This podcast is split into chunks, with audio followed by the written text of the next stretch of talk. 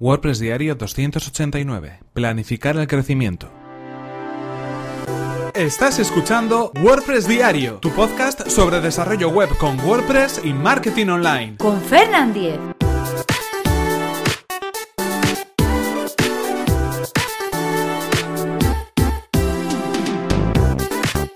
¿Qué tal? Comenzamos con un nuevo episodio de WordPress Diario, donde íbamos a hablar acerca de planificar el crecimiento, planificar el crecimiento de nuestro negocio online. Como sabéis, durante esta semana estamos hablando de ideas de negocio y de negocios online, y hoy toca el turno de darle paso a la planificación a futuro, a la planificación del crecimiento de nuestro proyecto. Pero antes recordaros que este episodio está patrocinado por Web Empresa, servicio de alojamiento web especializado en WordPress. En Web Empresa disponen de servidores optimizados para que nuestro sitio web cargue a la mayor velocidad. Actualizan sus reglas de seguridad especiales para WordPress a diario y además, si tienes tu web en otro proveedor, no hay ningún problema puesto que el traslado del hosting es gratuito y sin cortes en el servicio. Así que si queréis conocer más sobre el servicio de hosting de Web Empresa, que además recomendamos desde aquí, tenéis toda la información en webempresa.com barra Fernan. Así podrán saber que vais de mi parte y podréis conseguir un 20% de descuento en sus servicios. Y ahora sí continuamos con el tema de la planificación de nuestro crecimiento del crecimiento del proyecto online o del negocio online en este caso que vayamos a poner a cabo. Hemos hablado de ideas de negocio, hemos hablado de cómo ponerlas a cabo, hemos hablado de la inversión, de los clientes, de elementos que más o menos son claves para poder de algún modo ponerlos las pilas y, poner, y poder de algún modo pues eh, crear nuestro negocio con unas bases sólidas. Y en este caso vamos a mirar un poquito hacia futuro, vamos a mirar un poco hacia lo que puede pasar.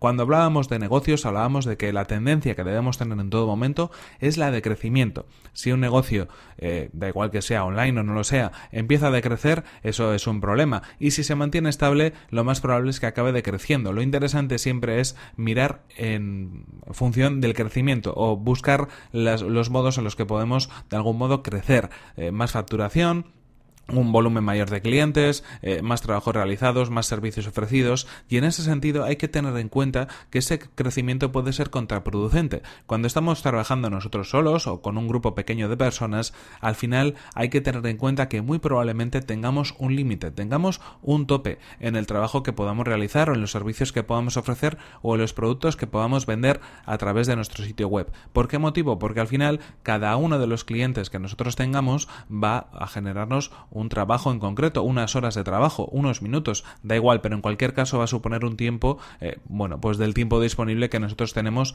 para poder dedicar a todo nuestro negocio. Hay que tener en cuenta que no todas las horas van a ser productivas, que hay horas que tienen que ver eh, con temas de facturación, con temas fiscales, con temas de marketing, con temas de promoción, con temas administrativos que no son puramente de trabajo y que también suponen un tiempo añadido. Y además, cuantos más clientes tenemos o más eh, facturamos, seguramente esas horas pueden ser mayores también. también.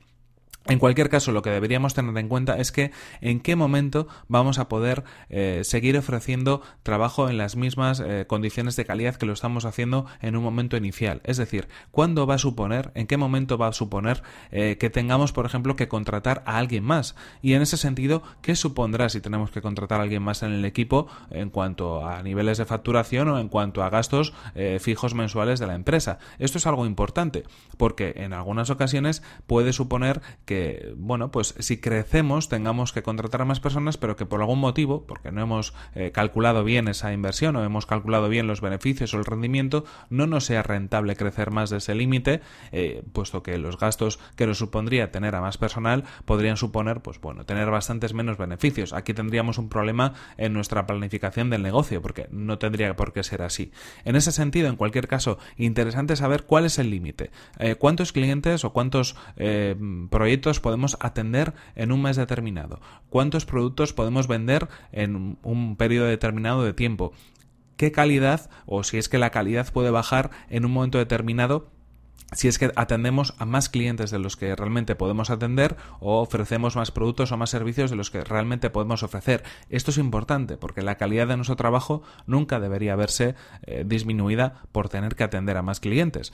Si no, realmente no estaríamos dando el mismo servicio por el mismo precio, estaríamos dando un servicio peor en ese sentido. Es importante tener en cuenta esas cotas, las cotas de servicios que podemos ofrecer, las cotas de productos y también, en ese sentido, una vez que conozcamos las, las cotas o los límites de servicio que podemos ofrecer en la misma calidad, bajo el mismo precio, pensar también en ese sentido, pues qué es lo que tendría que ser el siguiente paso, pensar en el crecimiento, qué es lo que tendríamos que hacer, intentar eh, crear productos que nos puedan dar más beneficio, pero que tengamos o necesitemos atender a menos clientes para poder obtener la misma facturación.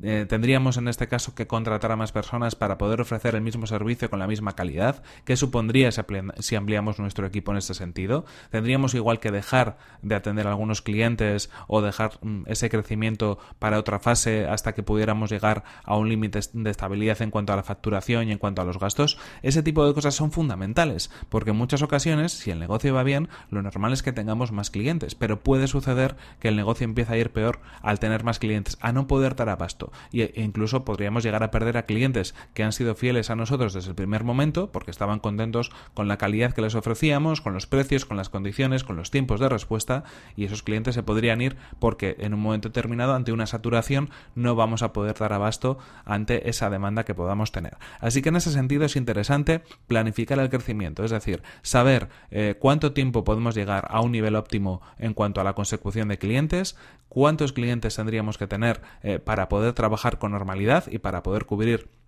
todas las horas de trabajo y para poder cubrir todos los costes que podamos tener. Y por otro lado qué pasa si nos eh, si superamos esos límites si tenemos que vender más productos o tenemos eh, de algún modo eh, que atender a más clientes. Está claro que en productos digitales estos márgenes son mucho más fáciles de controlar porque en principio el producto digital si está bien creado si se crea una vez por ejemplo un curso online se me ocurre ahora mismo si lo creamos una vez da igual los clientes que tengamos en principio porque automáticamente se va a poder servir ese producto es verdad que si ese producto digital va acompañado, por ejemplo, de algo eh, que depende de las personas, como puede ser un soporte, aquí ya entraríamos en algo que sería un servicio y por lo tanto algo más eh, de persona a persona o de empresa a empresa en ese sentido. Así que atención también con los productos digitales porque independientemente de que pueda ser un proceso automatizado, también nos puede suponer mucho más tiempo a la larga en cuanto a soporte, en cuanto a facturación, en cuanto a labores administrativas que también debemos tener en cuenta. En cualquier caso, eh, nos quedamos con esto con la planificación y pensando un poco a futuro en qué es lo que podría pasar si nuestro negocio va creciendo y cada vez tenemos más clientes o vendemos más productos. En cualquier caso, esto ha sido todo por hoy. Aquí se nos acaba el tiempo y aquí terminamos este episodio 289 de WordPress Diario. Eh, recordad, eso sí, que podéis poneros en contacto conmigo a través de mi correo electrónico fernan.fernan.com.es o desde mi cuenta de Twitter que es arroba fernan. Muchas gracias por vuestras valoraciones de 5 estrellas en iTunes, por vuestros comentarios y me gusta en iVoox y compartir los episodios de WordPress Diario en redes sociales. Nos vemos en el siguiente episodio que será mañana mismo. Hasta la próxima.